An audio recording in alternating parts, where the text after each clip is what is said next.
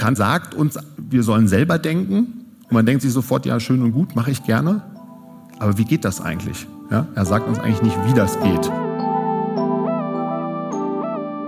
Wir leben nicht im postfaktischen Zeitalter. Ich glaube sogar umgekehrt, wir leben im aufgeklärtesten und faktischsten aller Zeitalter. Also wir sind am besten eigentlich jetzt gegen Unfug aller Art geschützt.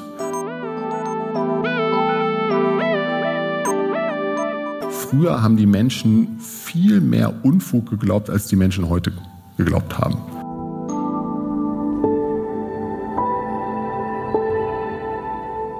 Herzlich willkommen zu AHA, ein Podcast für Wissen. Zum Podcast, der Forschung und Wissen präsentiert. Hier hört ihr ungekürzte Lectures vom AHA Festival in Luzern. In dieser Episode beantwortet Philipp Hübel die Frage, warum und wie bilden wir uns eine eigene Meinung? Philipp Hübel ist Philosoph und Autor der Bücher Bullshit-Resistenz und Die aufgeregte Gesellschaft. Darin erklärt er unter anderem, wie wir Fake News erkennen und uns eine solide, faktenbasierte Meinung bilden können. Den Vortrag, den ihr gleich hört, hielt Philipp Hübel am Freitag, den 24. Januar 2020 im Kulturzentrum Südpol in Luzern. Mein Name ist Christoph Fellmann. Zusammen mit meiner Kollegin Anna Matjaschewitsch organisiere ich das AHA-Festival. Wir wünschen euch viel Spaß mit der Audioversion dieser Lecture.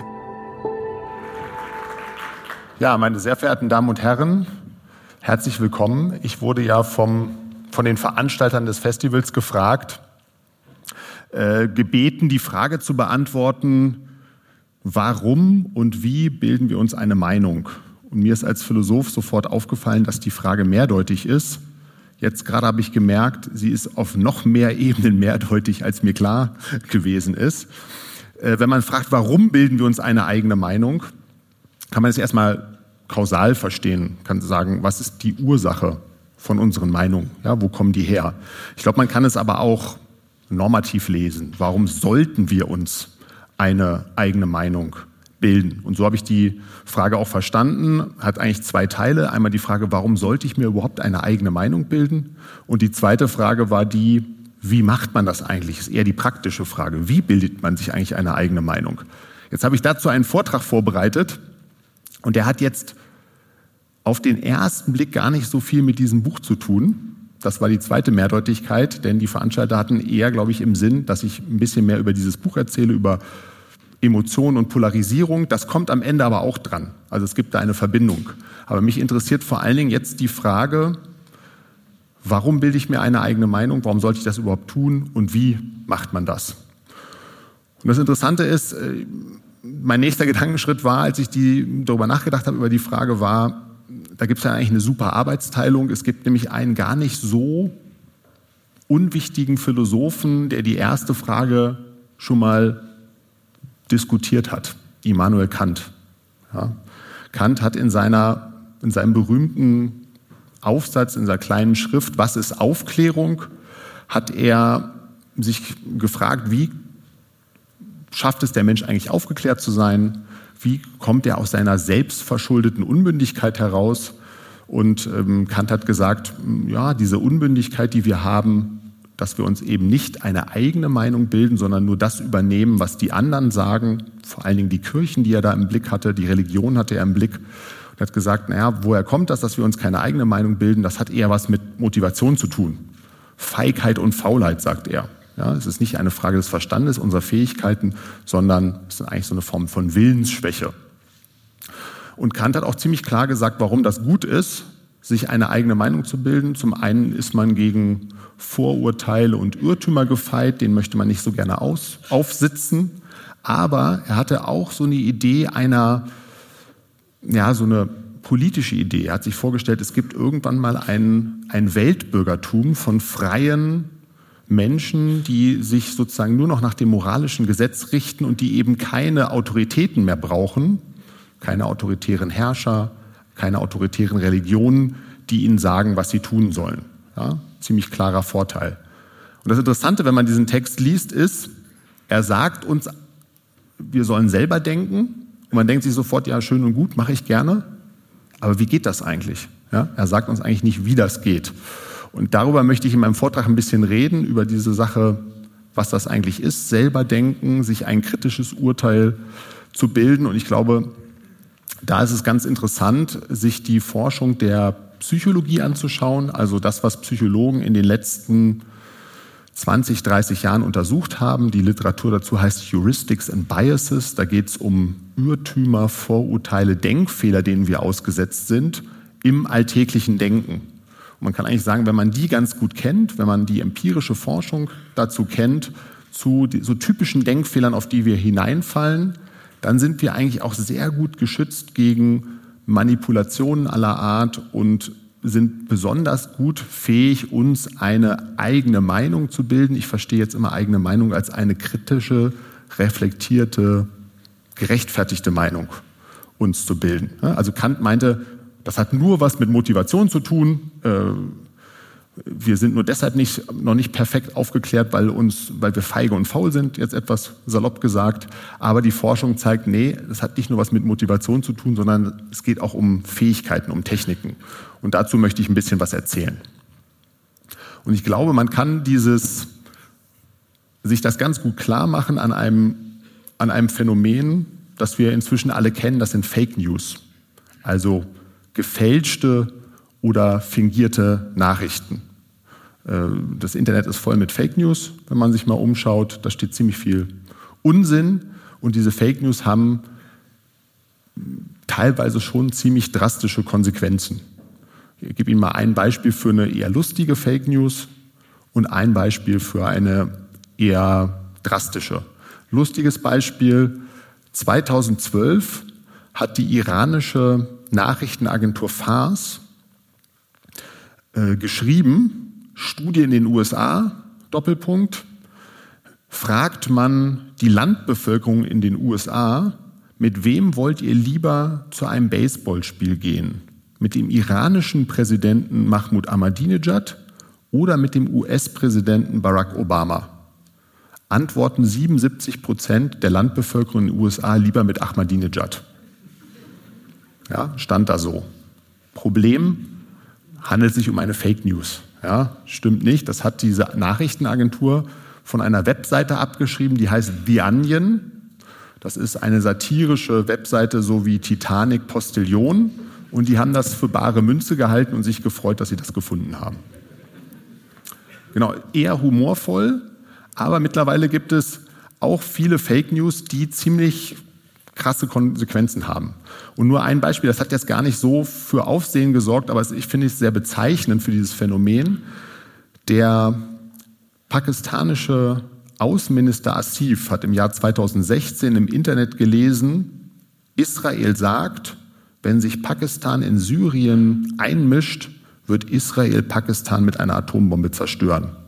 Daraufhin hat Asif getwittert, Israel vergisst, dass Pakistan auch eine Atommacht ist. Und also man muss sich das klar machen, ne? also der Außenminister einer Atommacht droht einem anderen Land mit einem atomaren Vergeltungsschlag, stellt sich raus, dass was der im Netz gelesen hat, war eine Fake News. Das kam nicht von offizieller Stelle, das hat er irgendwie so gelesen, aber er hat es selber daraufhin getwittert. Und ich finde, beide Beispiele zeigen auf interessante Weise, dass auch kluge Leute auf Fake News reinfallen. Also gebildete, kluge Leute wie Politiker und Journalisten fallen auch ab und zu mal auf Fake News herein. Und es ist nicht nur so, dass jetzt Fake News zugenommen haben im Netz, in den digitalen Medien, sondern es gibt unglaublich viele Verschwörungstheorien, Pseudowissenschaft aller Art, absurde äh, Theorien, pseudowissenschaftliche Theorien. Es gibt Desinformationskampagnen, es gibt Geschwurbel, äh, Lügen. Und ich nenne das alles zusammen Bullshit. Ja, ist für mich ein philosophisches Fachwort, bezeichnet Unfug aller Art. Ja, Unfug aller Art. Und wenn man ins Netz schaut, dann ist irgendwie der erste Eindruck, ja, Unfug aller Art, Bullshit hat zugenommen. Und ich glaube, äh, weil, das, weil es so viel Unfug im Netz gibt, brauchen wir eine Fähigkeit, um dem zu widerstehen, nämlich kritisches Denken wer, äh, nur wer kritisch denken kann, äh, kann sich gegen Bullshit wehren. Wenn man äh, Bullshit einfach so glaubt, Unfug aller Art glaubt, dann hat man eben keine eigene kritische Meinung, sondern übernimmt etwas, was in den meisten Fällen falsch oder verwirrend ist. Ja.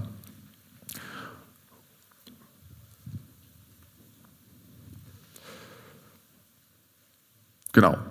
Und ähm, die jetzt gibt es so die These ein bisschen, naja, äh, Kant hat da von dem Zeitalter der Aufklärung gesprochen, hat davon gesprochen, dass der Mensch immer aufgeklärter und gebildeter ist, aber wir haben ja mittlerweile den Eindruck, dass wir in so einer Art postfaktischem Zeitalter leben. Ja, einige sagen, wir leben schon jetzt in einer Zeit, wo die Wahrheit gar nicht mehr zählt. Den Leuten scheinen die Fakten doch egal zu sein. Wenn wir doch mal ins Netz schauen, wir sehen da überall Fake News und Verschwörungstheorien. Die Menschen glauben diesen Unfug und offenbar ist ihnen es überhaupt nicht mehr wichtig, die Wahrheit zu glauben.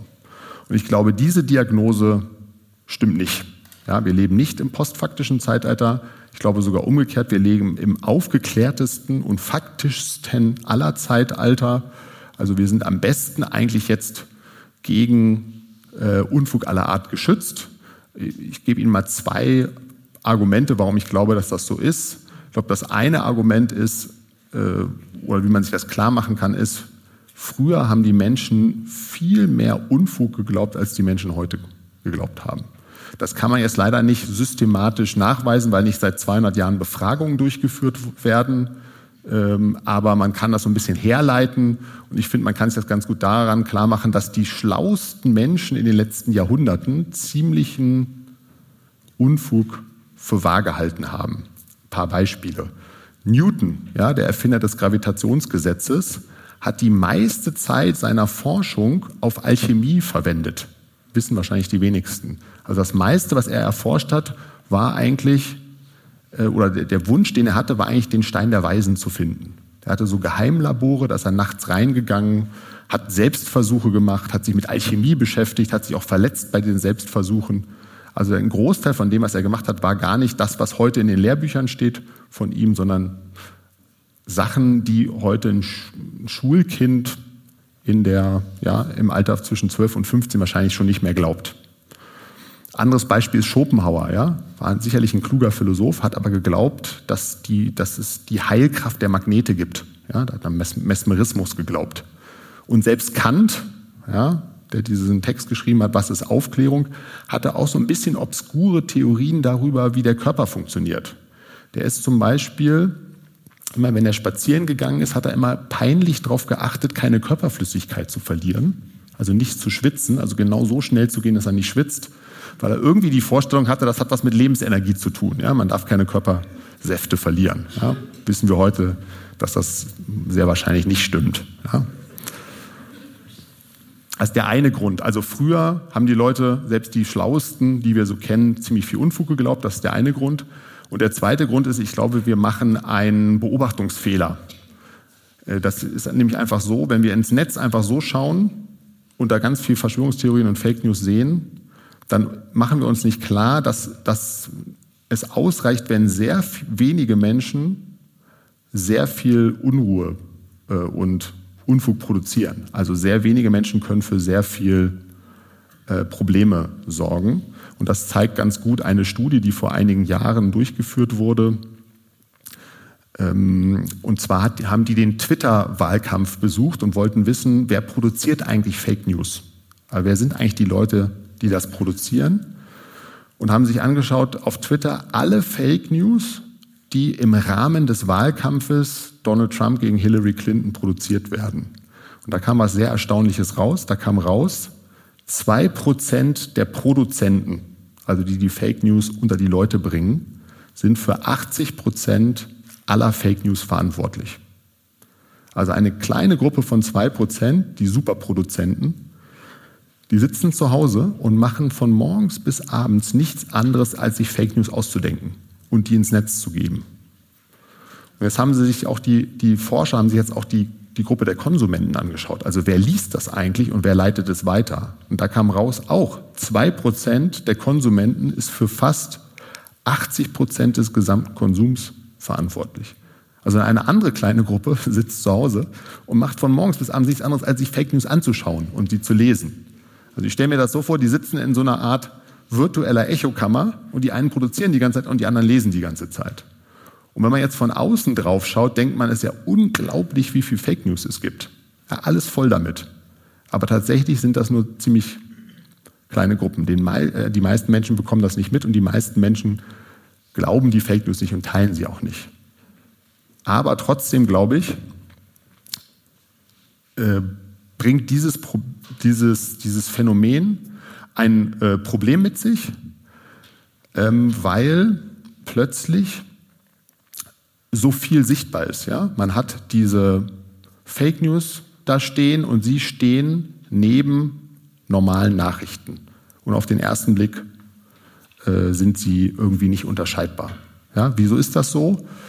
Äh, Schuld ist, wie gesagt, das Internet oder die digitalen Medien. Vor noch wenigen Jahrzehnten war es so, wenn man an Informationen kommen wollte, musste man an bestimmten Gatekeepern vorbei.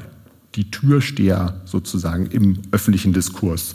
Das waren die, das muss ich richtig sagen, die Redakteure, würde ich sagen, Redaktoren, ja, würden Sie vielleicht sagen. Also die Redaktionen waren das äh, der Nachrichteninstitute, ähm, der Zeitungen, es waren die Wissenschaftlerinnen und Wissenschaftler, die Expertinnen und Experten, die haben diese Informationen für uns vorsortiert. Und ähm, das ist seit einigen Jahren oder seit einigen Jahrzehnten nicht mehr so. Es gab diese unglaubliche Demokratisierung des Informationsmarktes. Jeder ist jetzt nicht nur Empfänger, sondern auch Sender. Das ist auf der einen Seite vorteilhaft ja, jeder kann sich mitteilen, keiner muss mehr eine Nachrichtenstation gründen oder eine Zeitung gründen, um seine Meinung zu sagen.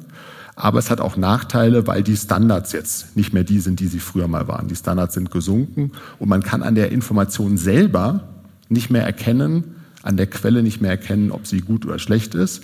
Deshalb muss man das jetzt immer selber entscheiden. Und deshalb glaube ich, ist jemand, der nicht gelernt hat, mit den Informationen umzugehen, zu, gelernt hat, die richtig einzuschätzen, kritisch zu denken, ist aufgeschmissen, weil solche Personen sind leichter manipulierbar und sind auch leichter ähm, durch Ideologien oder auch Konsum verführbar. Ja. Jetzt deshalb zur Frage, ähm, wie schützt man sich dagegen? Also wie sieht dieses kritische Denken aus, das einen davor schützen kann, die Meinung anderer einfach zu übernehmen, die oft ideologisch sind oder falsch sind.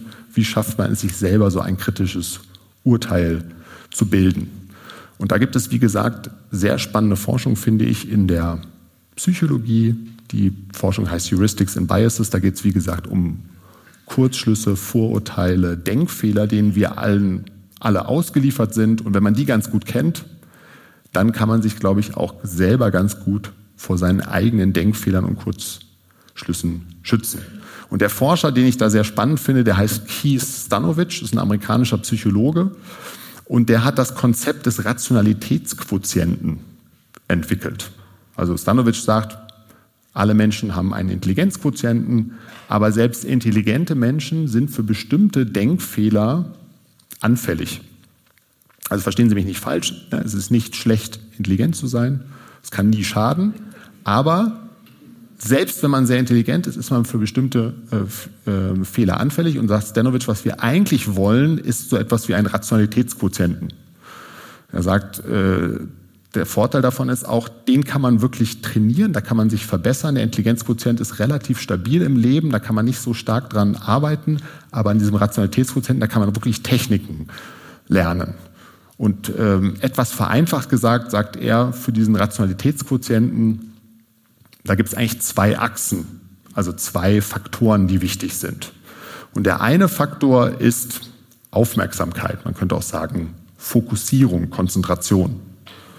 Sage ich gleich was dazu. Also die Fähigkeit, seine, seinen Fokus, seine Aufmerksamkeit aktiv auf etwas zu richten. Das ist sozusagen die eine Achse für den Rationalitätsquotienten. Und dann sagt Stanovic, aber vielleicht noch wichtiger ist die zweite, das ist vielleicht die horizontale, das nennt er die kristalline Vernunft. Ja, das hätte auch Kant, glaube ich, gefreut. Und da sagt er, das sind genau Techniken, Denktechniken, die man lernen kann und vor allen Dingen, bei denen man lernen kann, bestimmte Denkfehler zu vermeiden. Und ich sage mal zu beiden Achsen etwas. Das erste, habe ich gesagt, ist Aufmerksamkeit, Fokussierung, aktive Aufmerksamkeit. Um das äh, zu verdeutlichen, benutzen Psychologen immer so, die machen so Versuche mit ihren Versuchspersonen, stellen da Fragen. Eine Frage geht so. Fünf Schuster brauchen fünf Tage, um fünf Paar Schuhe zu nähen. Wie viele äh, Tage brauchen 50 Schuster für 50 Paar Schuhe? Fünf brauchen fünf Tage für fünf Paar Schuhe. Wie viele Tage brauchen 50 Schuhe, Schuster für 50 Paar Schuhe? Wenn Sie es schon mal gehört haben, nicht sagen. Aber die, die es noch nicht gehört haben, können Sie einfach reinrufen. Hat jemand eine? Ich sage gleich davor, es ist eine, ist eine gar nicht so leichte Frage. Auch fünf, genau. Ja. Die meisten Menschen sagen 50. Ähm, und das ist auch irgendwie ganz gut untersucht, weil wir neigen dazu, so zu gruppieren. Ne? Wir haben erst 5, 5, 5 und dann ist die logische, oder die nahe, logisch nicht, aber die naheliegende Reihe 50, 50, 50. Aber ähm, stimmt natürlich nicht. Ja? Wenn ein Schuster fünf Tage braucht für ein Paar Schuhe, dann brauchen 50 Schuster auch fünf Tage für 50 Paar Schuhe. Und die, sogar die Leute, die die richtige Antwort geben, haben meistens die falsche zuerst im Kopf und zensieren sich dann. Ja? Also das, das ist relativ gut untersucht. Also das, was naheliegend und eingängig ist, schießt uns meist zuerst in den Kopf. Das ist sozusagen die erste schnelle, spontane Antwort. Und wenn man bei solchen Fragen gut sein will, dann muss man sich manchmal zensieren und nicht die erste Frage geben, sondern so ein bisschen nachdenken. Wenn man, wenn man bei diesen Fragen sagt, das ist schwierig, geben deutlich mehr Leute richtige Antworten, weil sie schon wissen, die erste Antwort, die mir in den Kopf schießt, die, das ist zu leicht, das kann es nicht sein. Es soll ja schwierig sein. So, und das Interessante ist jetzt, die, die Psychologen, also der Kollege von Stanovic, Daniel Kahnemann, der ähm, sagt, eigentlich gibt es etwas vereinfacht gesagt zwei Denkstile, die wir Menschen ständig im Alltag verwenden. Der nennt das das langsame und das schnelle Denken, haben Sie vielleicht schon mal gehört. Könnte auch sagen, das schnelle Denken ist das intuitive Denken, das Bauchdenken, das ist schnell, emotional, automatisiert und kostet wenig Anstrengung. Ja, das ist das, was wir, was uns direkt in den Kopf schießt und was schnell vonstatten geht. Also zum Beispiel ein Beispiel äh, aus dem Alltag ist Autofahren auf einer leeren Landstraße. Da brauchen wir wenig Aufmerksamkeit, wenig Fokussierung. Das läuft so automatisiert. Die zweite, das, der zweite Denkstil, den wir manchmal im Alltag verwenden, sagt Kahnemann, nennt er das langsame Denken, könnte auch sagen das rationale Denken, das kritische Denken. Das ist aufwendig, äh, verwendet Kosten-Nutzen, Überlegungen, ist auch anstrengend und fordert sehr, sehr viel Fokussierung und Aufmerksamkeit. Und jetzt unterscheiden wir uns nicht nur daran, welchen Stil wir im Alltag verwenden, sondern man kann auch Menschen so ein bisschen daran unterscheiden, ob sie eher zum ich nenne das jetzt mal rationalen Denken neigen oder eher zu diesem Bauchdenken, zu diesem schnellen Denken. Ja? Und die Menschen, die sich die, die richtigen Antworten bei diesem Test geben, die tendieren dazu, sich so die erste Antwort zu überschreiben oder ein bisschen länger nachzudenken, ein bisschen mehr zu überlegen.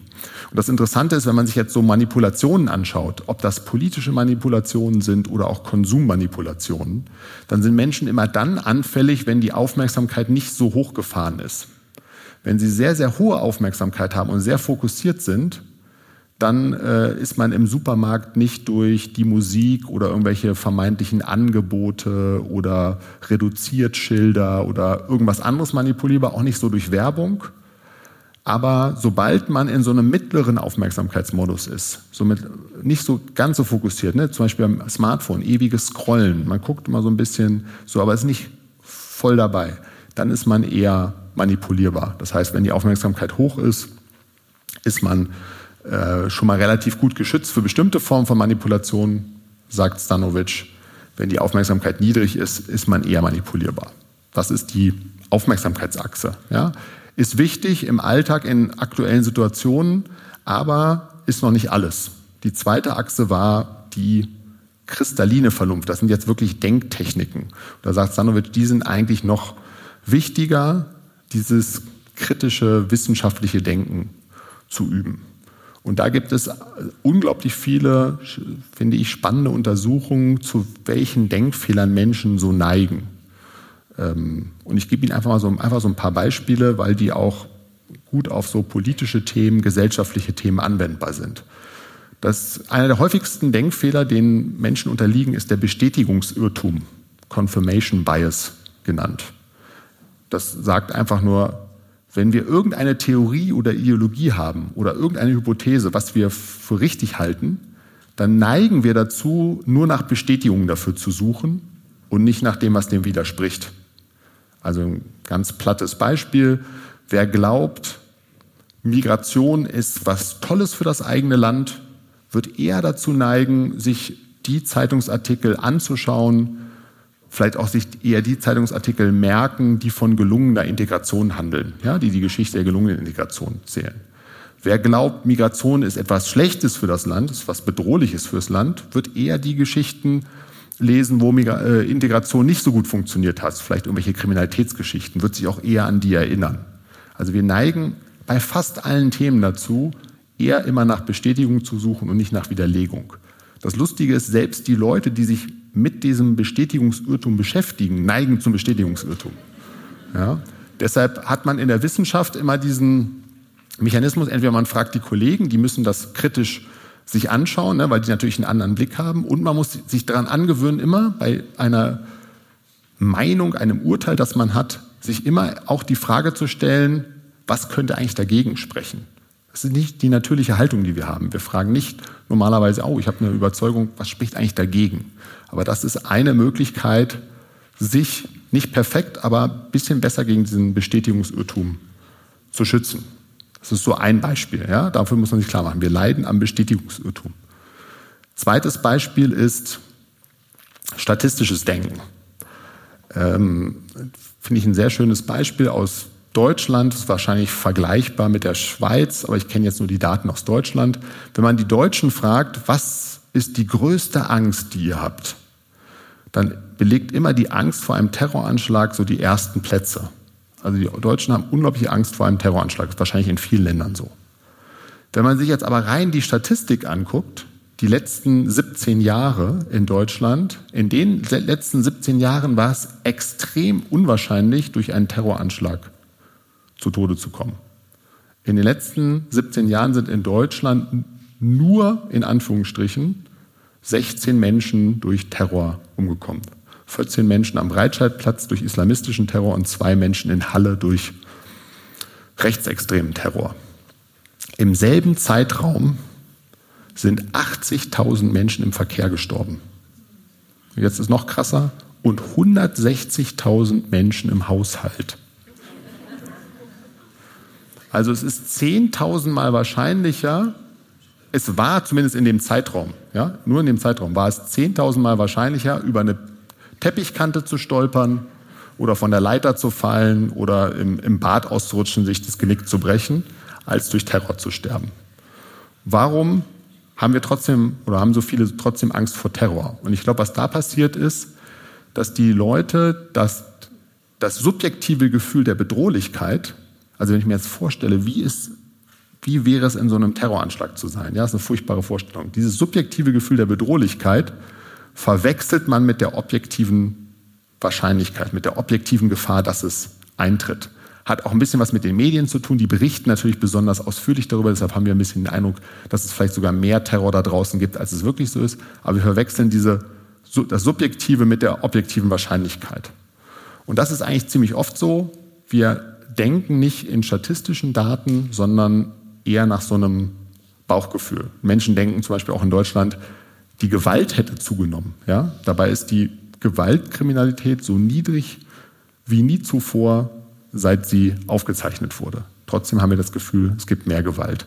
Es gibt noch ein anderes schönes Beispiel, äh, wenn Sie gefragt werden, welches Tier ist gefährlicher, der Hai oder die Mücke? Sie ahnen schon, worauf es hinausläuft. Genau, es sterben weltweit etwa zehn Menschen durch Haie, so im Mittel. Es sterben 750.000 Menschen jedes Jahr durch Mücken. Die Mücke ist das gefährlichste Tier für den Menschen laut äh, Weltgesundheitsorganisation. Das zweitgefährlichste Tier für den Menschen ist der Mensch. Nur, nur die Mücke tötet noch mehr Menschen, als der Mensch Menschen tötet. Und die, warum ist die Mücke so gefährlich? Weil sie äh, Malaria überträgt. Aber auch da glaube ich, warum sagt man erstmal Hai? weil man natürlich denkt, jetzt ist da ein Hai vor mir und eine Mücke. Natürlich ist der Hai bedrohlicher, der subjektiv bedrohlicher. Diese subjektive Bedrohlichkeit nimmt man, statt sich die objektive Wahrscheinlichkeit und diese kausalen Folgen mit Infektion, Malaria und so weiter sich klarzumachen. Deshalb also statistisches Denken äh, hilft vor ziemlich vielen Denkfehlern. Ja, ist auch noch ein Prinzip. Das dritte, was auch, finde ich, sehr einschlägig ist, ist kausales Denken, wenn es um Ursache und Wirkung geht.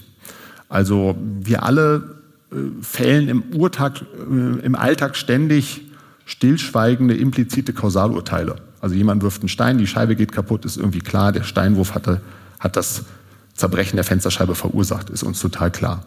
Aber viele Menschen können nicht so gut umgehen, wenn Ursachen weit entfernt sind, unsichtbar oder abstrakt. Das funktioniert dann aber nicht so gut. Also, äh, wir wissen das zwar, die meisten von uns, aber viele Menschen können damit nicht so gut umgehen. Also ein Beispiel ist, irgendein Tief über den Azoren verursacht Wolkenbewegungen über den Alpen, ja, weit entfernt. Ähm, ein Virus kann eine Krankheit verursachen, unsichtbar, ja, klein, gar nicht sichtbar fürs bloße Auge. Oder sehr viele Fehlentscheidungen 2008 haben über den globalen, über den Erdball verstreut, haben die Finanzkrise verursacht. Sehr abstrakt, ja, ganz viele komplexe Zusammenhänge. Und jetzt kann man zeigen, dass Leute, die eher so einen intuitiveren Denkstil haben, dass die äh, lieber ähm, Ursachen mögen, die sehr konkret sind. Am besten finden die Ursachen, wenn es einen, eine, einen personalen Verursacher gibt. Ja, das ist der Grund, warum Viele Naturvölker meinen, äh, wenn das Kind krank ist oder das Haus einstürzt, dann sind das sind Hexen und Dämonen. Ja? Die verwenden dann einen personalen Verursacher. Die haben keine statische Theorie oder keine medizinische Theorie, sondern sagen, das sind Verursacher. Und jetzt kann man zeigen, bei Verschwörungstheorien ist das auch so.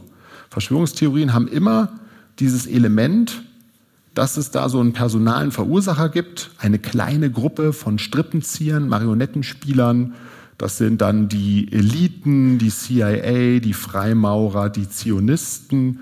Es gibt immer irgendeine kleine, die Regierung kann das auch sein, ja, es gibt eine kleine Gruppe, die ist für das Leid der Welt verantwortlich. Das ist irgendwie leichter und eingängiger, sich das einzureden, als sich klarzumachen, dass äh, für den Zustand der Welt sehr komplexe Zustände, Veränderungen, Prozesse verantwortlich sind, die wir gar nicht durchschauen. Ja, also kausales Denken gehört auch zum kritischen Denken dazu. Noch ein Beispiel, was ich sehr einschlägig finde, ist so eine gewisse Sensibilität für Sprache zu entwickeln. Wir sind natürlich auch durch Wörter in gewisser Weise manipulierbar. Und das sieht man, finde ich, ganz gut, wenn man sich so die Sprache der großen Unternehmen anschaut. Die reden immer von Impact, Nachhaltigkeit und Change. Ja? Das sind so Lieblingswörter. Manche Lingu Linguisten sagen, das sind eigentlich Plastikwörter. Die haben eigentlich fast gar keine Bedeutung mehr, sind aber irgendwie positiv und klingen so gut, dass man sagt, na klar, das will ich auch irgendwie. Change ist gut, Impact, Nachhaltigkeit. Alle sagen das von sich, aber es hat eigentlich kaum noch einen Inhalt. Und besonders auffällig ist das in der so in, dem, in der Lebensberatung, in, in der Esoterik. Ich hoffe, ich trete niemandem zu nahe. Aber in, in dem Bereich tauchen auch immer so große, tolle Wörter auf wie äh, Schwingungen, äh, Energie, Sinn, Kraft, Aura und so weiter. Und äh, wenn man sich das genauer anschaut, fragt man sich immer so, wie viel, was steckt da eigentlich dahinter? Und das haben also einige Forscher, wollten das jetzt wirklich mal wissen und haben sich gedacht, ja, wir, wir testen mal, wie, welche Leute eigentlich so dafür so empfänglich sind. Und der Test nennt sich der Test für pseudo-tiefsinnigen Bullshit. Also sie wollten pseudo-tiefsinnigen Bullshit entlarven. Die haben sich äh, einen Guru genommen, der heißt Deepak Chopra. Der hat auf Twitter so vier bis fünf Millionen Follower, wenn ich mich richtig erinnere, und haben dann so diese Sprüche, die der so jeden Tag schreibt, diese Sinnsprüche genommen. Ähm, einer heißt, ein verborgener Sinn verändert abstrakte Schönheit. Ich weiß nicht, was es heißt, aber das, das, ist so, ja, das ist so einer dieser typischen Sprüche. Die haben die jetzt genommen, also der, der ist wie ein lebender Abrisskalender, ja, der macht jeden Tag so einen Spruch. Also man nimmt da so 20, 30 Sprüche und dann haben sie Versuchspersonen gefragt, wie tiefsinnig ist denn eigentlich das, was du da liest? Und manche Leute fanden es überhaupt nicht tiefsinnig und andere fanden es richtig tiefsinnig. Und dann haben sie herausgefunden, wer die Leute, die das sehr, sehr tiefsinnig finden, also die empfänglich sind für pseudo-tiefsinnigen Bullshit, ähm, die glauben auch eher an Übersinnliches, die äh, folgen eher ihrem Bauchgefühl, haben nicht so einen kognitiven Denkstil, also nicht, nicht diesen langsamen Denkstil, sind auch eher für alternative Medizin aufgeschlossen und glauben auch eher an Verschwörungstheorien. Ja? Also auch da für bestimmte Wörter, für bestimmte Denkformen, Sprache kann man sich auch sensibilisieren, macht einen auch kritischer. Ich habe noch ein Beispiel, weil ich das auch äh, spannend finde, weil es auch schon sehr lange bekannt ist aus der Argumentationstheorie. Es gibt das Cui Bono-Prinzip. Ja, das haben Sie vielleicht mal gehört. Das heißt, wem es nützt, der hat es getan. Und äh, das wird tatsächlich erstmal, geht auf Seneca zurück, wird im Strafrecht ver verwendet oder sagen wir in der Aufklärung, kennt man so aus Krimis. Man muss erstmal ein Motiv finden, wenn man den Mörder finden will. Ne? Kennt man so aus dem Abendkrimi. Also äh, man fragt immer, wenn jemand gestorben ist, wem nützt denn das, dass die Person gestorben ist? Wer hatte ein Motiv? Jetzt ist es aber so, dieses, diese Denkungsart führt auch zu ziemlich vielen Denkfehlern, vor allen Dingen in den Verschwörungstheorien. Ja, Verschwörungstheorien funktionieren oft so, dass die Leute sich fragen, wem, wem es nützt, der hat es getan.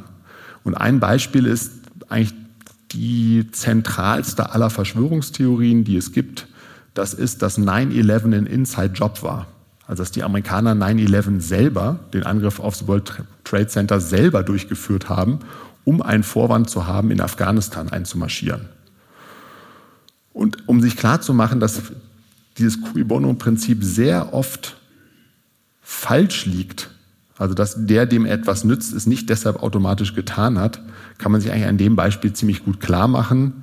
Also es ist vollkommen absurd, sich vorzustellen, die Amerikaner hätten 3000 ihrer eigenen Menschen getötet, um einen Vorwand zu haben, in Afghanistan einzumarschieren. Die Amerikaner sind in ziemlich viele Länder schon einmarschiert unter total fadenscheinigen, banalen Einwänden. Sie müssen nicht 3000 Menschen töten, um in ein Land einzumarschieren. Beim Irakkrieg danach haben sie gesagt, äh, das Land hat Massenvernichtungswaffen, wir marschieren ein. Stimmte noch nicht mal. Ja, das ist total unaufwendig für Amerikaner in irgendein Land einzumarschieren. Sie müssen nicht ihre eigenen Menschen töten. Das ist, ja, ist ein Beispiel. Man find, also Verschwörungstheorien sind sehr stark am rechten Rand äh, der Gesellschaft zu finden. Man findet sie auch am linken. Es gibt auch linke Verschwörungstheorien, die haben eher dann was mit Gesundheit zu tun, oft und Ernährung. Und auch da, glaube ich, ist es oft so, ja. Also radikale Impfgegner, die sagen, eine Motivation, warum es Impfungen gibt, ist, weil die Pharmafirmen daran verdienen. Ja, wem nützt es? Den Pharmafirmen. Deshalb gibt es die Impfungen, die verdienen daran. Und auch da muss man sich klar machen, die meisten Impfungen sind unglaublich billig, weil es Generika gibt. Also der, die Margen, die die Pharmafirmen machen an den Impfungen, sind relativ klein. Wenn, wenn es die Impfung alle nicht gäbe, und es noch Krankheiten gäbe, also die Menschen wirklich jetzt an Polio, Masern äh, und was weiß ich nicht alles erkranken würden, wären die Folgekosten viel höher und die Medikamente wären viel teurer. Also eigentlich hätten Pharmafirmen ein großes Interesse daran, dass nicht geimpft wird, wenn sie rein finanziell ne, nach Nutzen äh, Überlegungen gehen würden. Also das das Cui Bono-Prinzip. Und das waren ja so vier Beispiele, aber es gibt sehr viele, oder fünf Beispiele, es gibt sehr viel mehr von solchen Studien, wo man immer zeigen kann, ja, für bestimmte Denkfehler, bestimmte Kurzschlüsse sind wir anfällig und wenn wir die eigentlich ganz gut kennen, dann sind wir relativ gut geschützt. Äh, der Stanovic, der diese, diesen Rationalitätstest entworfen hat, der sagt, äh, das Bauchgefühl, auf das sich die Menschen verlassen, ist verantwortlich für religiösen Fanatismus, Umweltzerstörung, die Bankenkrise, was gibt es noch? Kreationismus, Übergewicht und gescheiterte Ehen. Ja? Das ist, noch, das ist noch nicht mehr die vollständige Liste. Aber er sagt, das ist eigentlich alles Schlechte in der Welt, ja, die schlimmsten Übel der Welt, die kommen da, daher, weil Menschen sich zu sehr auf ihr Bauchgefühl verlassen. Also seine Botschaft ist, ne, zwei, zwei Sachen sind wichtig fürs kritische Denken. Wer sich selber ein kritisches eigenes Urteil ähm, verschaffen möchte, der muss die Aufmerksamkeit hochfahren und muss diese, dieses, diesen Denkstil anwerfen und diese Fähigkeit haben, ne, statistisches Denken und so weiter. Und jetzt denkt man, ah ja, ist ja super, wenn ich das habe, bin ich gut geschützt. Man ist auch ganz gut geschützt. Jetzt kommt aber noch was hinzu. Und zwar auch das, und das ist eigentlich sehr dramatisch, äh, das kommt auch aus der Forschung so der letzten 10, 20 Jahre. Es gibt noch eine neue Quelle für Denkfehler, wo noch nicht mal dieser, dieser analytisch-kognitive kritische Denkstil hilft. Und das ist ziemlich krass. Und zwar sind das identitätsschützende Denkfehler, werden die manchmal genannt. Also immer wenn, wenn, wenn es um Themen geht, die moralisch, politisch aufgeladen sind, wo es um unsere moralische Identität, nenne ich das, geht, also die Werte, die uns wichtig sind und die wir auch mit unserer Gruppe verbinden.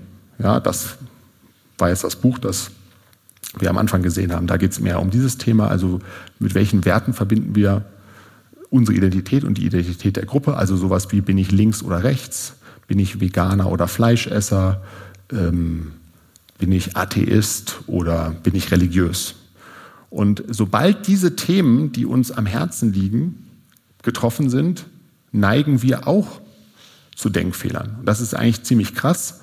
Ein sehr dramatisches Beispiel ist Kreationismus in den USA. Daran kann man sich das eigentlich ganz gut klar machen.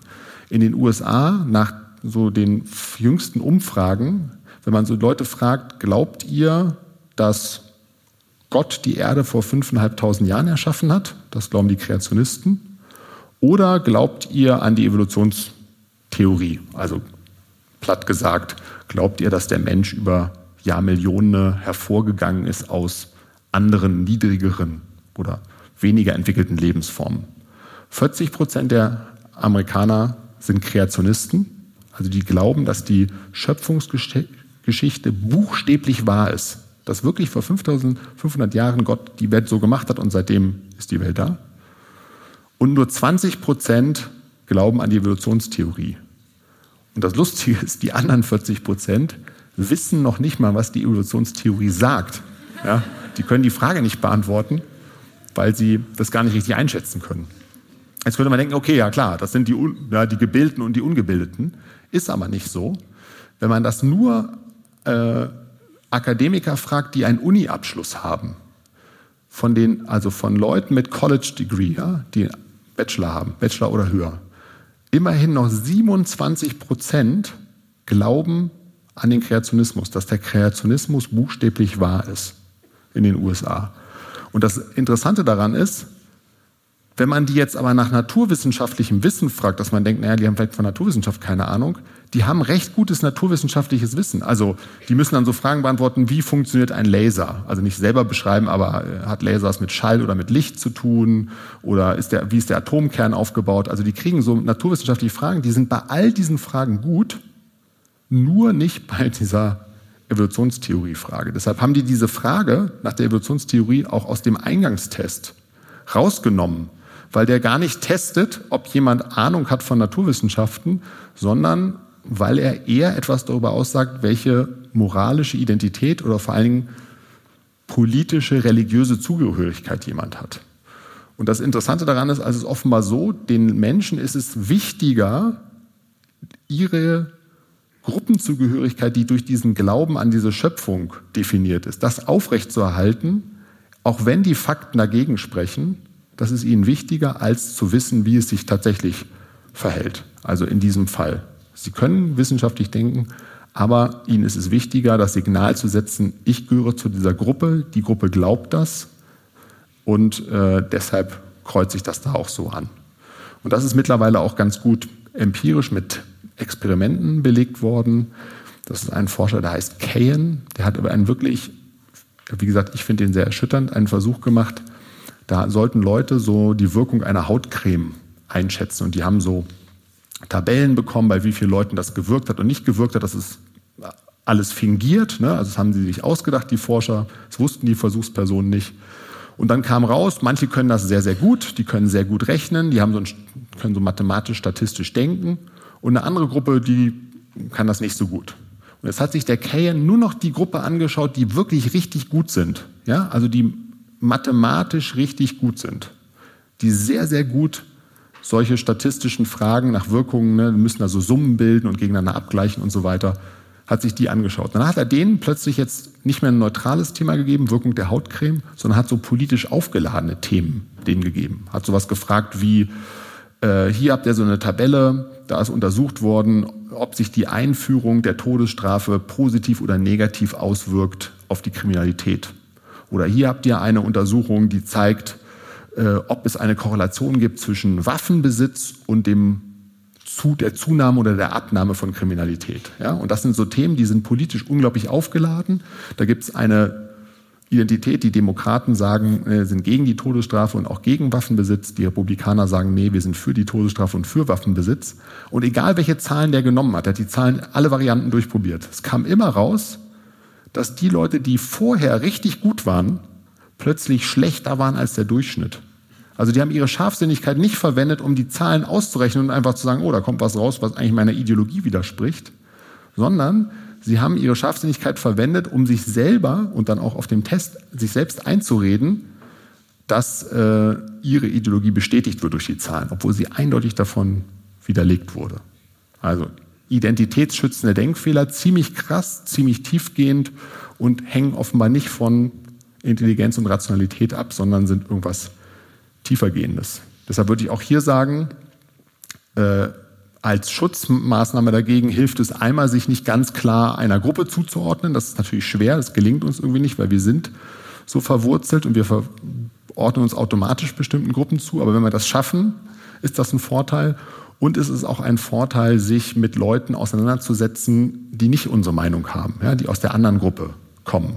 Hat sich Kant sogar so vorgestellt in diesem Aufsatz, was ist Aufklärung? Er hat gesagt, ähm, äh, es geht um die öffentliche Vernunft. Ja? Die Vernunft muss die Öffentlichkeit suchen. Es geht um den Austausch in der Öffentlichkeit zwischen Menschen, die bestimmte Überzeugungen haben. Ja, um das abzurunden, also äh, wie bilde ich mir ein kritisches eigenes Urteil? Ich muss mindestens drei Sachen machen. Ich muss die Aufmerksamkeit ähm, hochfahren, fokussiert und konzentriert sein. Ich muss lernen, für welche Kurzschlüsse, Denkfehler, Vorurteile ich anfällig bin und möglichst versuchen, die zu verhindern. Und ich muss versuchen, mich nicht einer Gruppe zuzuordnen und nicht sozusagen aus Gruppenzwang oder Gruppenzugehörigkeit meine Urteile zu fällen. Ja, es gibt zwar Schwarmintelligenz, Intelligenz der Gruppe, gibt leider auch Schwarmdummheit, ja, die Dummheit der Gruppe. Und ich glaube, wenn man diese ja, Ratschläge beherzigt, das kritische Denken einschaltet und auch den entsprechenden Bildungsstand hat, dann wird es einem auch immer wichtiger sein, zu wissen, wie es sich in der Welt wirklich verhält und nicht seine Vorurteile bestätigt zu bekommen. Und es wird einem auch wichtiger sein, sich sein eigenes kritisches Urteil zu bilden, anstatt nur ja, das zu sagen oder zu denken, was andere für einen vorbereitet haben. Vielen Dank.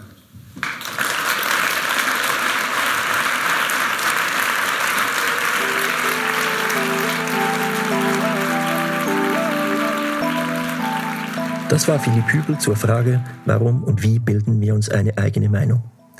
Wenn du mehr Vorträge vom AHA-Festival hören möchtest, abonniere diesen Podcast oder folge uns auf Instagram unter AHA-Festival. Hast auch du Fragen an die Welt, die du gerne von Expertinnen und Experten beantwortet hättest?